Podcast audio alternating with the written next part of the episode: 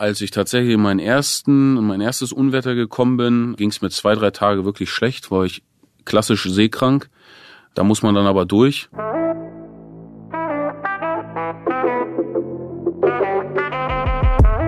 Hallo, wir sind Carolina Torres und Sarah Klöser von Bento. Wir sprechen in diesem Podcast mit jungen Leuten über ihre Berufe. Uns interessiert, was motiviert sie? Was ist ihnen besonders wichtig? Und darum fragen wir, und was machst du so?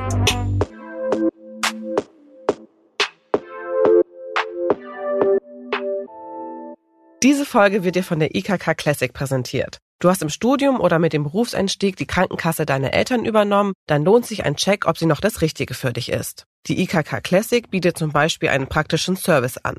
Die Online-Filiale. Hier kannst du rund um die Uhr Anträge downloaden, Bescheinigungen einreichen oder eine neue Gesundheitskarte anfordern. Noch besser wird's mit IKK Med, dem Online-Beratungsservice der IKK Classic.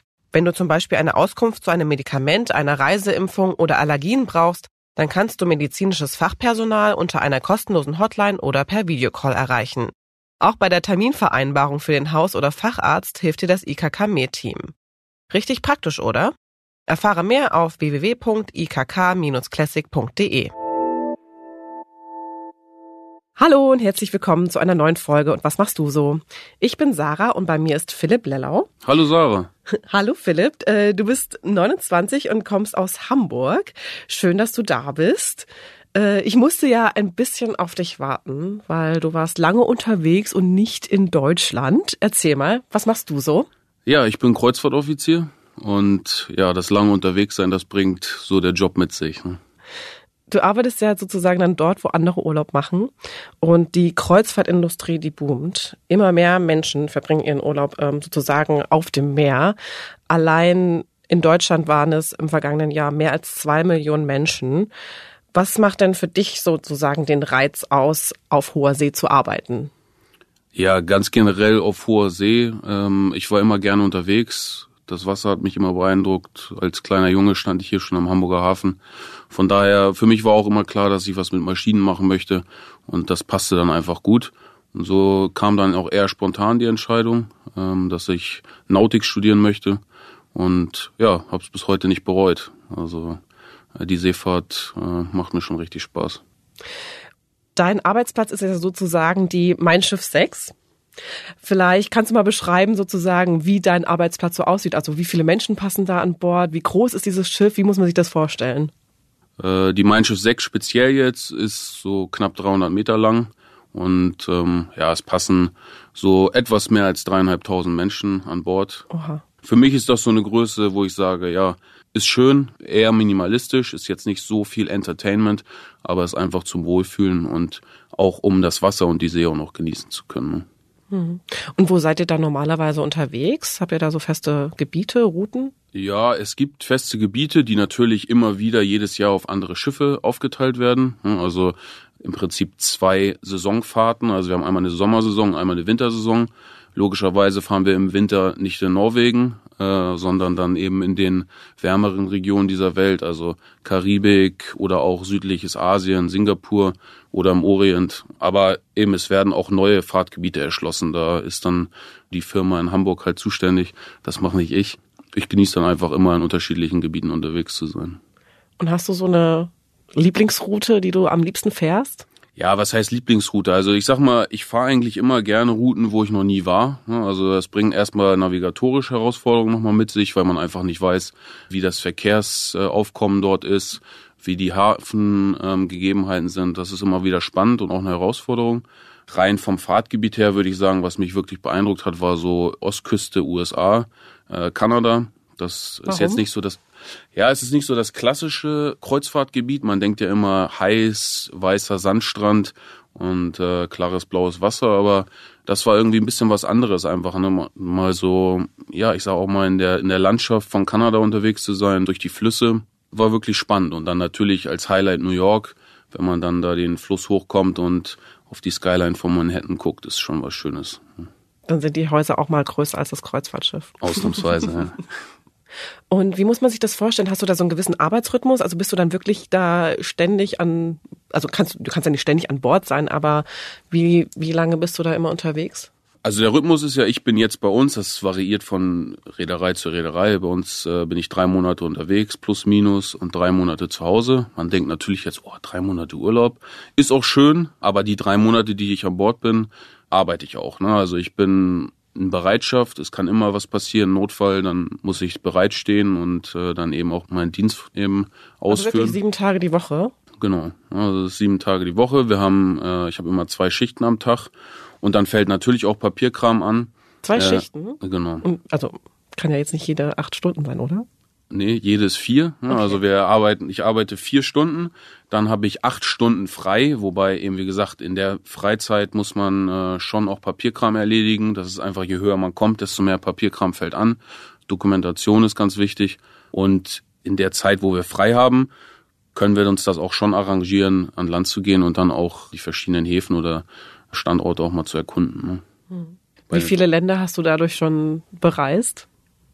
Ja, ich habe nicht direkt mitgezählt, aber also schon viele. Ne? Also ich würde jetzt mal so pauschal sagen, so ungefähr 60 oder über 60. Das ist schon äh, ich will nicht sagen, dass ich die Städte komplett kenne, aber man kriegt ja einen Eindruck, ne? Und dann gefällt einem eine halt besser als die andere. Ähm, in anderen Städten oder Häfen weiß man halt auch, naja, hier kann ich dann heute mal einen entspannten machen. Da verpasse ich für mich jetzt nicht so viel. Ne? Du bist ja jetzt sozusagen erster Offizier. Was gehört da konkret zu deinen Aufgaben an Bord? Also erstmal natürlich die navigatorische Wache, wie ich gerade gesagt habe, man ist auf der Brücke. Das heißt, ich bin in dem Fall wachhabender Offizier, aber auf der Brücke passieren eben auch noch ganz andere Sachen. Also wir sind Sicherheitszentrale, das heißt, wenn wir in irgendeiner Kabine, zum Beispiel beim Passagier, äh, einen Alarm bekommen, dann müssen wir dem natürlich nachgehen und überprüfen, ob alles in Ordnung ist. Das kann auch mal sein, dass jemand zu lange die Haare geföhnt hat. Also das kommt auch vor. Des Weiteren muss das Schiff natürlich stabil im Wasser liegen. Das heißt, Stabilitätskontrolle muss dauerhaft äh, gewährleistet sein. Solche Geschichten. Okay. Also wenn du ja erster Offizier bist sozusagen, das heißt mhm. ja, dass es auch so eine gewisse Hierarchie gibt. Auf der Brücke wahrscheinlich. Wie viele Leute sind da unterwegs? Also wie viele Leute braucht man letztendlich, um so ein Kreuzfahrtschiff zu navigieren oder zu fahren? Nicht viele. Also es sind weniger als die meisten glauben, auch wenn wir dann mal Brückenführungen haben das erste, was oft festgestellt wird, ist, oh, hier ist es aber ruhig. Ne? Gerade wenn man sich sonst das Kreuzfahrtschiff anguckt, wo viel los ist, man ein gewisser Geräuschpegel. Äh, also bei uns ist es wirklich so, wenn wir auf See unterwegs sind, haben wir zwei Offiziere.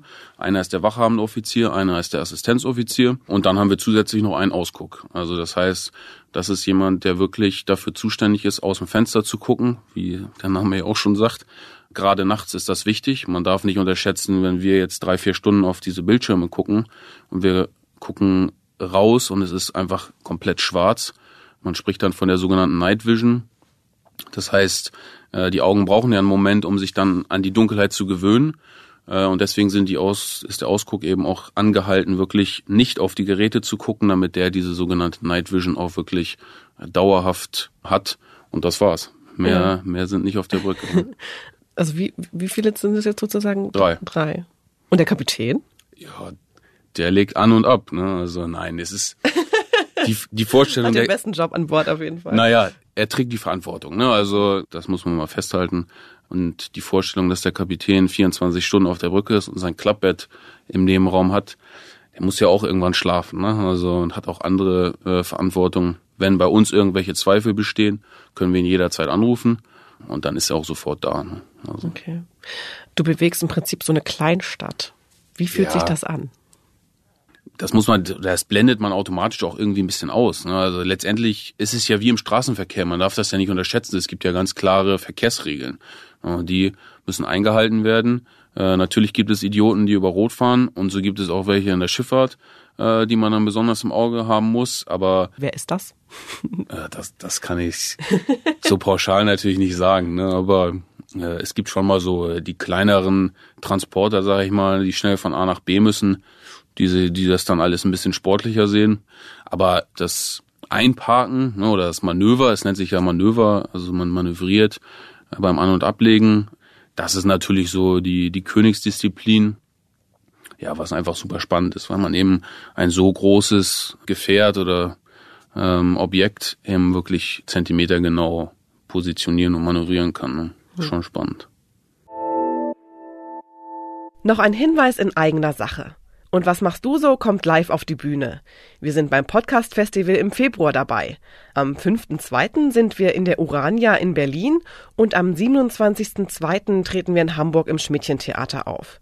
Tickets könnt ihr über www.podcastfestival.de kaufen. Wir freuen uns, wenn ihr dabei seid. Wie ist das denn eigentlich so nach Feierabend? Wie, wie, wie lässt du den sozusagen dann ausklingen auf dem Schiff? Das ist ganz unterschiedlich. Ne? Also ähm, manchmal ist es einfach so, dass man noch einen Moment länger auf der Brücke mit seinem Kollegen bleibt, äh, sich einfach auch ein bisschen austauscht. Ähm, das ist dann auch schon Teil von Feierabend. Wir haben den Vorteil oder das Privileg, dass wir tatsächlich in den äh, Passagierbereichen essen dürfen. Natürlich ordentlich gekleidet, äh, die Uniform muss sitzen. Und äh, wenn ich meine Frau zum Beispiel an Bord habe, dann äh, unternimmt man mit ihr eben noch was. Ne? Wie gesagt, wenn es Darf die kostenlos mitreisen? Ist nicht kostenlos, aber ja, doch schon deutlich reduziert. Ne? Also, ähm, aber eben, das ist auch ein Privileg, was man sich erarbeiten muss. Ne? Also je, je höher man kommt, desto länger darf ähm, die Familie dann eben auch mitreisen. Aber es ist natürlich kein Vergleich, als wenn man sich jetzt überlegt, man ist drei Monate äh, von zu Hause weg und getrennt. Das vereinfacht das Ganze schon, weil das ist einfach der größte Punkt, der eben die Herausforderung an diesem Job ist. Ne? Also. Wie ich meine, genau, du meintest jetzt deine Frau, also ihr seid verheiratet. Genau. Wie schwierig ist das für so eine Beziehung? Drei Monate oder fast ja dann aufs ganze Jahr gesehen ein halbes, halbes Jahr im Jahr, genau. dann voneinander ja. getrennt zu sein. Schwierig, ne? also muss man, das muss man auch ehrlich sagen. Äh, ich meine, jeder, der in einer Beziehung ist oder schon mal war, der wird wissen, dass das auf jeden Fall ähm, Herausforderung ist und äh, man muss dann auch Kompromisse eingehen. Ähm, wir haben das Glück, dass wir uns sehr früh kennengelernt haben. Das heißt, wir sind letztendlich meine ganze Ausbildungszeit äh, und den Werdegang bis jetzt sind wir gemeinsam gegangen. Das heißt, wir, ähm, wir haben uns da wirklich jetzt ein System entwickelt. Ähm, wie gesagt, wir sind ja nicht drei Monate auseinander. Sie fährt wirklich viel mit. Ihr Job ist so angepasst. Sie arbeitet jetzt in Teilzeit. Also äh, damit man auch die Möglichkeit hat, eben Zeit zusammen zu verbringen. Das ist ja auch wirklich was Schönes. Es kann ja auch ein Privileg sein, ähm, das dann eben auch nutzen zu können, gemeinsam um die Welt zu reisen. Aber man muss auf jeden Fall als Partner kompromissbereit sein und äh, da muss man dann wirklich das Gemeinsame im Vordergrund sehen und dann funktioniert das auch sehr gut. Hm. Und wenn die dann sozusagen mit auf dem Schiff ist, ist sie ja wahrscheinlich dann auch mit in deinem Zimmer. Wie wohnst du denn eigentlich auf dem Schiff? Also hat man da so die gleichen Privilegien wie Gäste? Hat man da einen besonderen Standard, du als Offizier?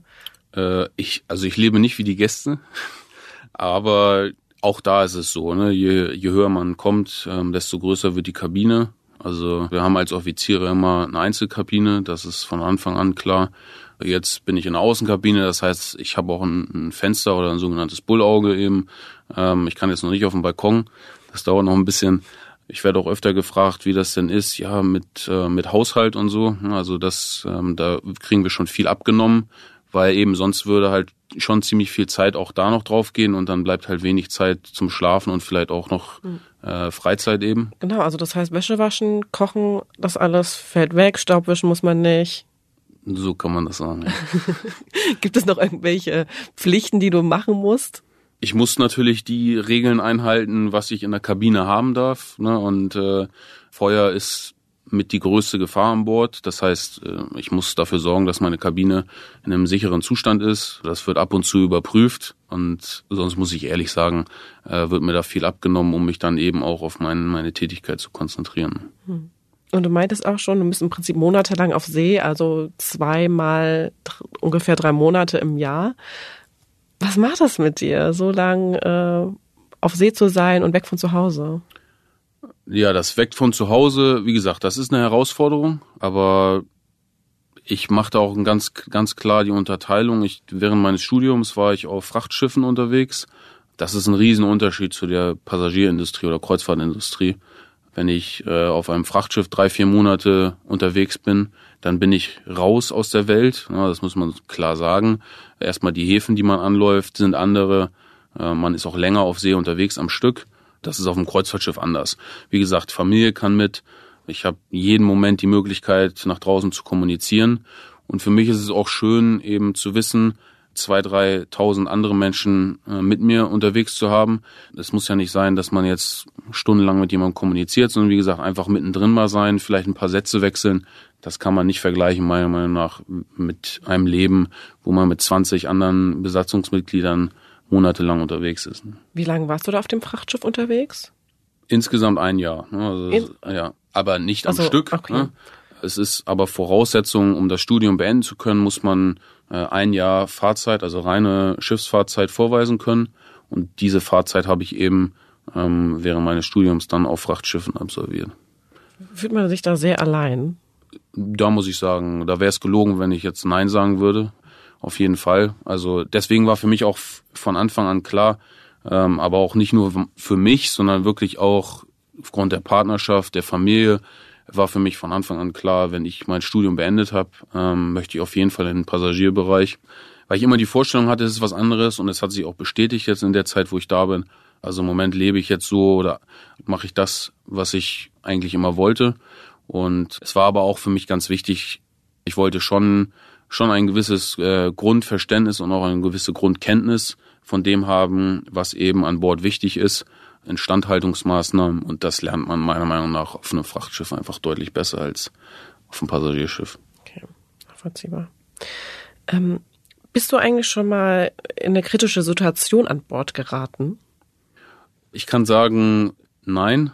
Aber man hört natürlich ähm, Situationen, also es ist ja immer die Frage, was ist kritisch. Ne? Also, also ich denke jetzt an heftige Stürme auf hoher See oder. Ach so, das ist kritisch. Ja. Äh, ja, das hatte ich also während meiner während meines Studiums, als ich auf dem Frachtschiff unterwegs war, da kam das schon mal vor, dass man dann ähm, in einen heftigeren Sturm gekommen ist, ordentlich Wellengang und das Schiff sich ganz schön geneigt hat. Wie viel ähm, Angst hat man da? Ich glaube, äh, das liegt ja an jedem Einzelnen dann persönlich. Ne? Also bei mir war es, ich hatte Vertrauen in das Schiff. Ne? Also okay. diese Schiffe sind ja nun so äh, konstruiert, dass sie wirklich bis zu Extremsituationen, in Extremstlagen immer noch schwimmfähig sind.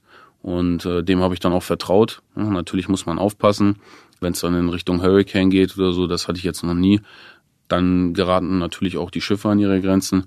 Aber wenn die, wenn die Wellen jetzt ein bisschen höher sind, dann ist eigentlich immer nur der Mensch, der die Probleme hat. Und das Schiff bewältigt das eigentlich ganz gut. Ne? Also Welche muss, Probleme hattest du? Ähm, ich hatte, als ich tatsächlich in meinen ersten, in mein erstes Unwetter gekommen bin, ging es mir zwei, drei Tage wirklich schlecht, war ich klassisch seekrank. Da muss man dann aber durch und seitdem dann auch gar nicht mehr. Also es war irgendwie so eine Feuertaufe. Ne? Also wenn der Körper sagt, okay, das musst du jetzt überstehen, ähm, da musst du jetzt durch, ich muss mich daran gewöhnen. Und danach ähm, hatte ich auch deutlich schlechteres Wetter noch. Und es war alles wunderbar. Ne? Also mir ging es einmal richtig schlecht. Und dann warst du geheilt für immer. Genau, so, so sieht's aus. Sehr gut.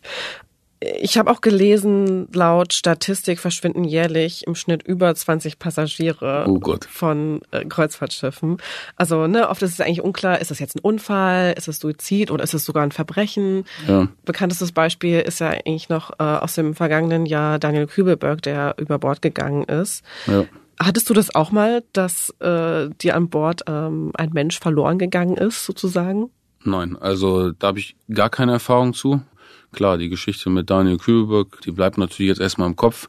Ich kann dazu nur sagen, sobald es dazu kommt, dass zum Beispiel Kinder an die Rezeption oder zu irgendwelchen Besatzungsmitgliedern kommen und sagen, ich finde meine Eltern nicht mehr, wird für uns sofort gesagt, okay, wir haben eine Person, die vermisst wird. Ist erstmal egal, ob die fünf Meter weiter in irgendwo einen Cocktail schlürft, aber der Stand ist, wir müssen davon ausgehen, dass zu diesem Zeitpunkt eine Person vermisst wird.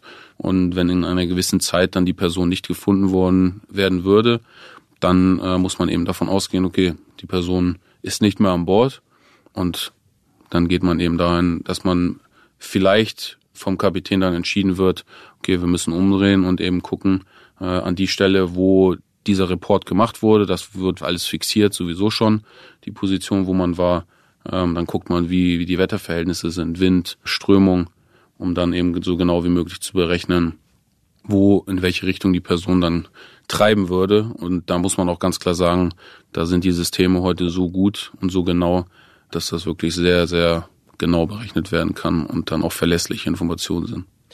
Hattest du eigentlich in der Ausbildung vielleicht auch mal so eine Übung, dass wenn du, ne, so typisch Mann über Bord, was passiert dann? Auf jeden Fall. Nicht nur in der Ausbildung. Ne? Also äh, man muss sich auch klar machen, zu dem Alltag gehört einfach auch wöchentlich oder monatlich gehören diese Trainings oder sogenannten Drills. Ne, Training ist eher theoretisch, man kriegt etwas erzählt, die Abläufe werden durchgesprochen. Drill ist letztendlich, wenn praktisch eine Notfallsituation geprobt oder getestet wird, dass das im Prinzip wirklich einfach automatisch abläuft, um sich dann möglicherweise mit den Herausforderungen, die in einer, Ernst, in einer Ernstsituation vorkommen, dann eben auch beschäftigen zu können und sich darauf konzentrieren zu können. Mhm. Ich meine jetzt auch, ähm, äh, musstest du das vielleicht auch wirklich mal selber üben, dass du über Bord ja, gerätst? Auch. Also wir sind auch schon mal im Wasser getrieben, ja. Wie, wie schwierig war das so für dich, ähm, über Bord zu sein? Also ich stelle mir das halt richtig gruselig eigentlich vor, wenn man nee. dann. Wenn man nee. weiß, es ist eine Übung und man wird gleich wieder aus dem Wasser gefischt, dann geht das. Ähm, aber natürlich, worum es auch viel geht, ist natürlich einmal die Erfahrung zu machen, wie es ist, da dann zu treiben allerdings aber auch für die anderen, die dann vielleicht nicht im Wasser sind, zu sehen, wie der Körper äh, von einer echten Person reagiert. Also wenn wir jetzt bei dem Mann über Bord äh, Manöver bleiben, wie schnell die Körpertemperatur tatsächlich runtergeht. Ne? Man hört das dann, kriegt es erzählt oder liest es irgendwo. Das sind nur ein paar Minuten, wenn das Wasser relativ kalt ist. Aber dann zu sehen, wie schnell man wirklich reagieren muss im Ernstfall, das ist hilft schon eine Menge. Ne? Also weil es einfach auch ein ganz anderes Verständnis und Bewusstsein hervorruft. Ne? Hm. Und ich habe mich gefragt, also Notfallsituation, Schiff muss evakuiert werden. Wenn ich so ein Kreuzfahrtschiff von außen gesehen habe, dann denke ich mir, das sind doch viel zu wenig Rettungsboote. Also kann man wirklich alle Menschen retten? Kann man. Das kann ich hier so, hier so äh, bescheinigen. Ähm, ja, wir haben sogar unzählige Plätze, also tatsächlich mehrere tausend Plätze, die nicht fest vergeben sind. Wenn man an die Costa Concordia denkt, das Schiff hat schon so viel Schlagseite, dass die eine Seite der Rettungsboote überhaupt nicht mehr zu Wasser gelassen werden können. Von daher haben wir immer Ersatzüberlebensfahrzeuge und man unterschätzt immer, nur weil diese Rettungsboote so klein aussehen in dem Moment, man muss ja auch überlegen, wie groß dieses Kreuzfahrtschiff ist. Ne? Also wenn man dann vor dem Rettungsboot selber steht, dann wirken die auf einmal gar nicht mehr so klein. Wie viele Leute passen da rein? Äh, bei uns jetzt in unsere großen 267. Man muss sich auch klar machen, man sitzt dann nicht mehr gemütlich wie in, in, in seinem Sonnenstuhl, äh, sondern es ist dann schon ein bisschen enger und zusätzlich zu den Rettungsbooten haben wir immer die, noch die sogenannten Rettungsflöße. Das sind einfach, die sind ziemlich klein, einfach in so einer Box verpackt, die sich dann letztendlich ausbreiten und dann eben im Prinzip wie so ein, wie nennt man das, diese Hüpfburgen eben sich im Prinzip aufblasen. Und dort passen eben auch noch viele Menschen rein und von denen haben wir eben unzählige an Bord, die dann eben gewährleisten, dass wir wirklich alle Passagiere und auch das letzte Crewmitglied im Notfall, wenn es so, wenn es dazu kommen sollte, äh, von Bord bekommen. Okay. Keine Sorge. ist beruhigend zu hören. ja, es ist sowieso, was so diese Notfallsituation und äh, auch die Trainings der Besatzung angeht. Also nicht zuletzt gibt es ja deswegen auch wirklich einen Safety- oder Sicherheitsoffizier, der nur dafür zuständig ist, um die dann zu organisieren. Ne? Ich habe auch gelesen, dass man als nautischer Offizier zum Beispiel auch für das Schiffshospital zuständig ist. Ja. Ja. Und ich Wobei, da muss ich schon reingerätschen. Äh, ja. Auch das ist ein großer Unterschied zwischen Frachtschifffahrt und Kreuzfahrt oder Passagierschifffahrt. Auf dem Frachtschiff stimme ich dir vollkommen zu. Da ist einer der Offiziere unter anderem dafür abgestellt. Auf dem Kreuzfahrtschiff ist das ganz anders. Da hat man damit gar nichts zu tun. Dafür gibt's ein tatsächliches Hospital. Dann können die Passagiere dann zu den Öffnungszeiten, Sprechzeiten äh, da in das Hospital rein und da ist dann auch immer eine wirklich eine voll qualifizierte medizinische Kraft dann auch zur Verfügung und ansprechbar. Ne? Ich habe mich nämlich gefragt, sollte es jetzt einem Passagier schlecht gehen, beziehungsweise er sozusagen irgendwie versterben sogar, wird er dann die ganze Reise mitgenommen? Nein, also sollte es tatsächlich so weit kommen, dass jemand an Bord verstirbt, äh, auch das kommt vor, dann sind wir natürlich auch so ausgestattet, dass diese Person dann eben angemessen noch weiter mitreisen oder transportiert werden kann. Allerdings wird die Person dann im nächstmöglichen Hafen an Land gegeben und dann nach Hause äh, transportiert. Ne? Hm. War das, äh, kam das bei dir schon mal vor? Ja, das kommt, also das ist man stellt sich das vielleicht immer so vor, dass das so ganz selten ist, aber das kommt schon vor. Also das ist jetzt ähm, äh, so traurig es ist, aber das passiert manchmal. Ne? Ähm, wobei man aber auch ganz klar sagen muss, es gibt ja auch äh, weil die Kreuzfahrtschifffahrt so was für ältere Menschen ist und dann potenziell ältere Leute da sind oder wie muss man sich das vorstellen? Ja gut, das, was passiert da? Was passiert den Menschen? Ganz unterschiedlich. Es kann ja auch wirklich sein, dass jemand, dass das vielleicht der letzte Wunsch von jemandem ist. Ich wollte immer mal eine Kreuzfahrt machen und ja, dass es dann eben leider passiert. Ich kann bei mir, meine Erfahrung ist, es sind schon ältere Menschen, ne, die dann einfach ähm, aufgrund des Alters dann versterben.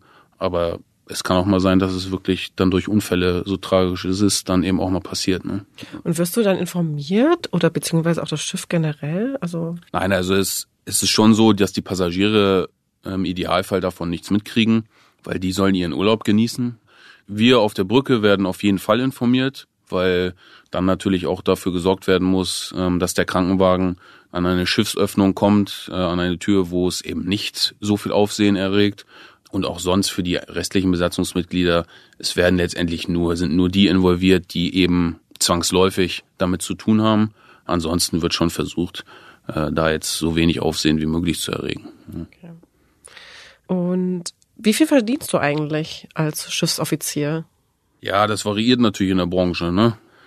Äh, deswegen nenne nenn ich da jetzt keine Zahl. Ne? Also, aber es ist schon so, ähm, man wird schon wird schon anständig entlohnt, sag ich mal. Ähm, ich aber wirst du denn zumindest weiter bezahlt, wenn du die drei Monate zu Hause bist? Das kann man regeln, wie man möchte. Also das ist auch von Reederei zu Reederei unterschiedlich. Aber es ist alles so getaktet oder geregelt, dass wenn man dann eben nur in der Zeit, in der man an Bord ist, ähm, Geld bekommt, dass es dann dementsprechend natürlich auch mehr ist. Ne? Dass dann letztendlich auch gewährleistet ist, dass man sich nicht in der Zeit, wo man zu Hause ist, noch um einen anderen Job kümmern muss, sondern dass man wirklich Urlaub machen kann ne? und den dann auch genießen kann. Mm, Kreuzfahrtschiffe, die stehen ja auch in der Kritik, ziemlich äh, umweltschädlich zu sein, ne? ah, ja. weil die, äh, da sagst du schon, aha, äh, Genau, die Kreuzfahrtschiffe, die werden ja mit äh, Schweröl betrieben und dabei bei der Verbrennung entstehen giftige oder umweltschädliche Gase, Kohlendioxid, Schwefeldioxid, ja. die im Prinzip die Luft verpesten. Wie wichtig ist denn für dich eigentlich persönlich Klimaschutz und wie vereinbarst du das mit dir selber?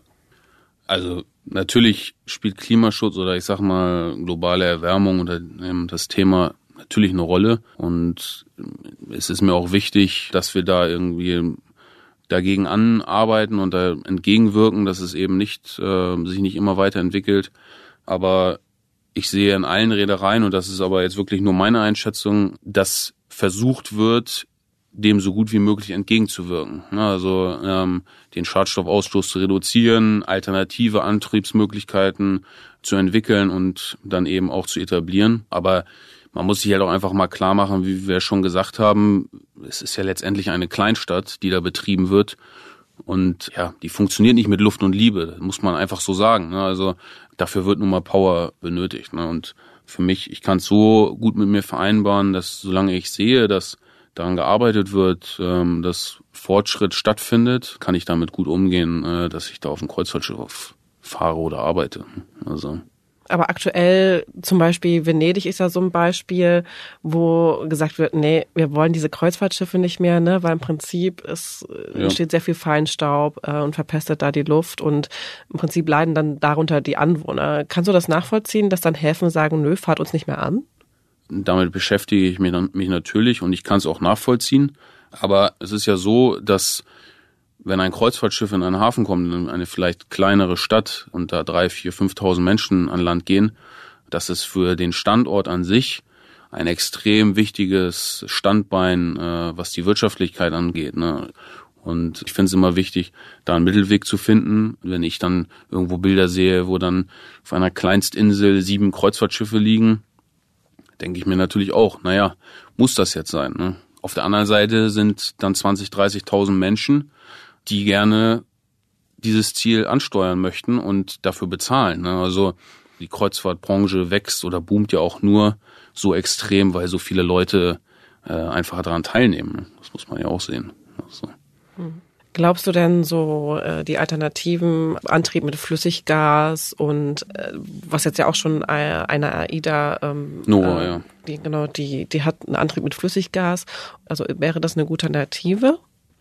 Natürlich ist es eine Alternative, aber es kann nicht das Ziel sein, meiner Meinung nach, ne? weil es ist immer noch ein fossiler Brennstoff. Ähm, was ich im Moment sehr interessant finde, ist, wenn ich mir Norwegen angucke, ähm, da wurde jetzt das erste Mal etabliert, wirklich das mit Wasserstoff, also wirklich Bioantrieb.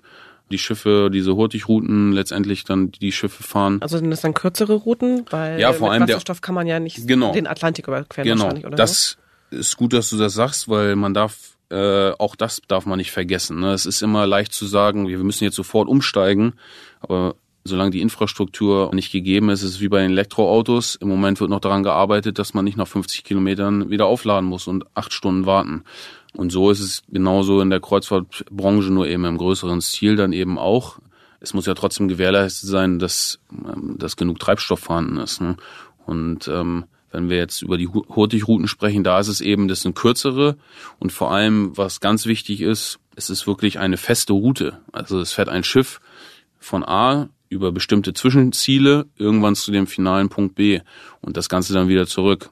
Das heißt, man kann in diesen zwei Standorten wirklich dann das alles auch so etablieren und die Infrastruktur so gewährleisten, dass dieses Schiff eben auch ausreichend versorgt ist.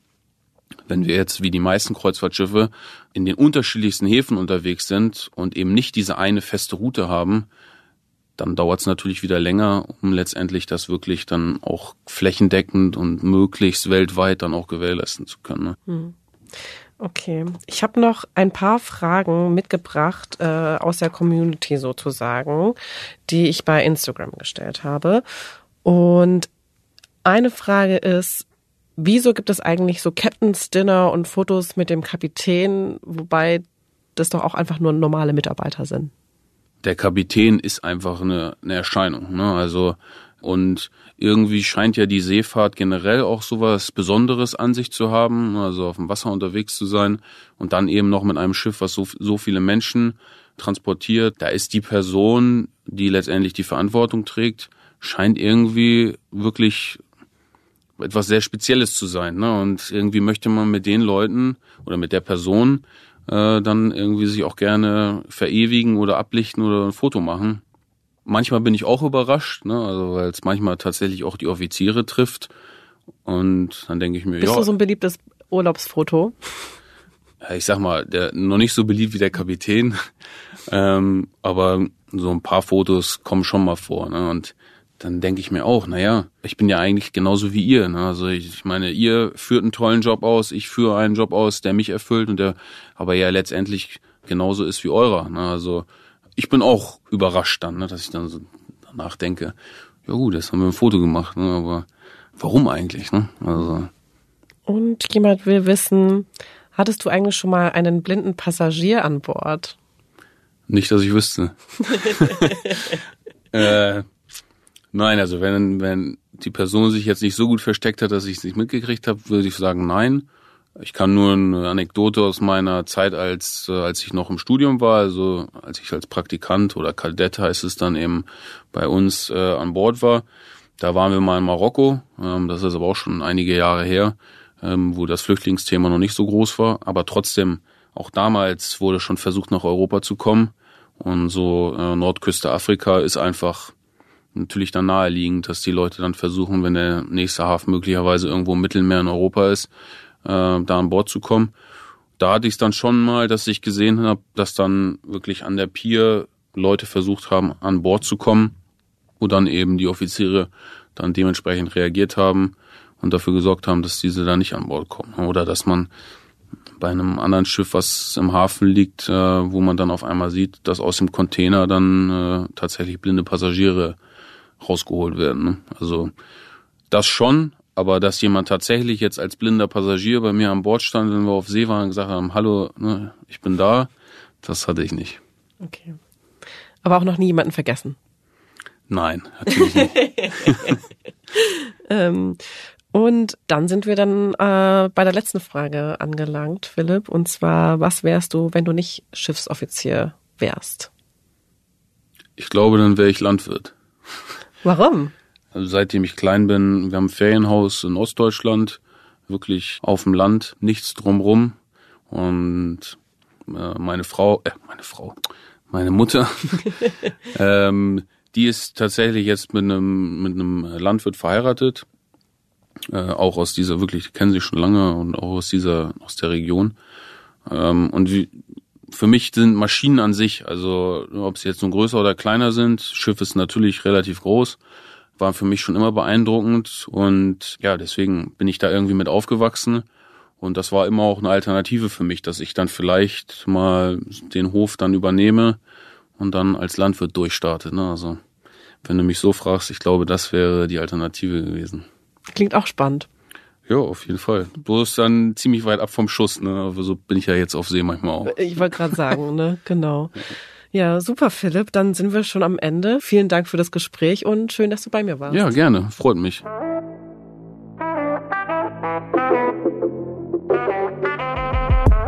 Das war der Bento Podcast. Und was machst du so?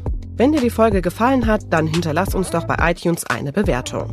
Wenn du selbst Lust hast, mit uns über deinen Beruf zu sprechen oder uns Feedback geben möchtest, schick uns eine Mail an und was machst du so at bento.de oder schreib an unseren Bento-Account auf Instagram oder auf Facebook. Unterstützt haben uns Thorsten Reitzek, Markus Monteagudo, Jens Ressing, Johannes Kückens, Tim Verhardt und Inken Dvorak. Unsere Musik kommt von Ole Bostelmann. Bis bald!